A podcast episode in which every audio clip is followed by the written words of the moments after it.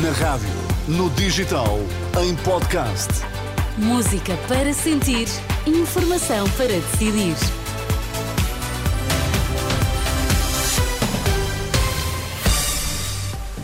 Vítor, quais são os temas em destaque a esta hora?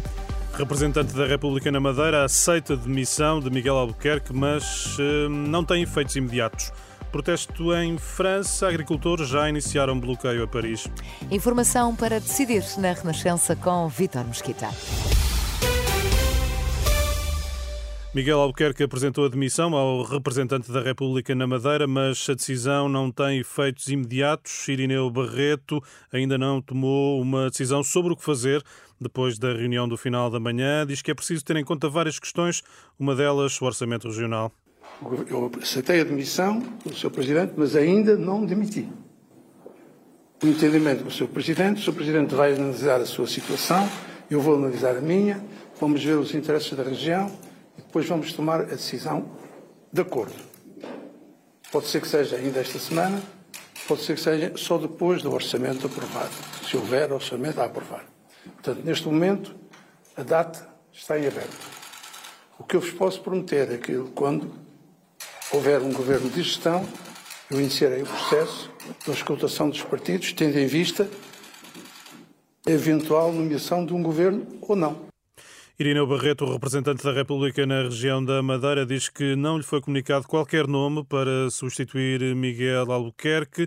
Hum, Albuquerque reitera que haverá uma ponderação juntamente com o representante da República antes de ser tomada uma decisão, mas assegura desprendimento desprendimento total e diz também que não está agarrado ao poder. Entretanto, eh, foi anulada a reunião do Conselho Geral do PSD na Madeira, marcada para esta tarde.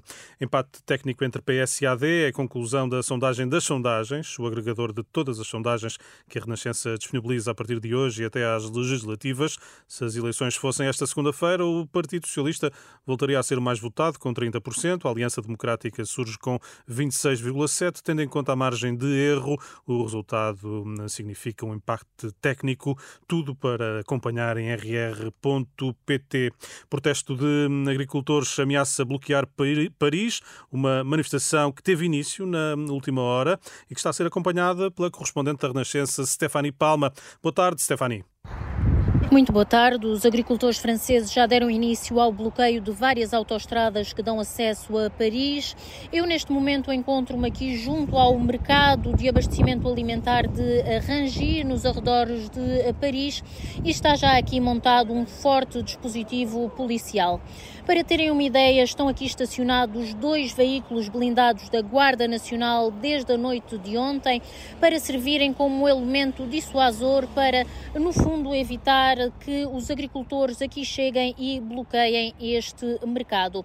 Estão também aqui muitos elementos das forças de intervenção uh, rápidas para uh, controlar todos os veículos que uh, por aqui vão passando.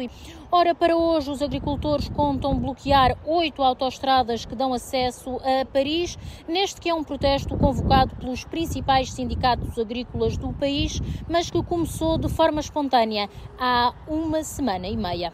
Stefani Palma, a Renascença em França, pode perceber os motivos deste protesto no artigo já publicado no site da Renascença. Uma militar da GNR foi atropelada em Gaia por um casal suspeito da autoria de vários roubos violentos. A militar estava a sinalizar e a regular o trânsito devido a obras numa via em Grijó. Segundo a Guarda Nacional Republicana, os suspeitos já foram detidos. A Proteção Civil, citada pela Lusa, refere que a militar sofreu ferimentos ligeiros. Vítor, temos encontro marcado para as três. É isso mesmo. Até já. Até já.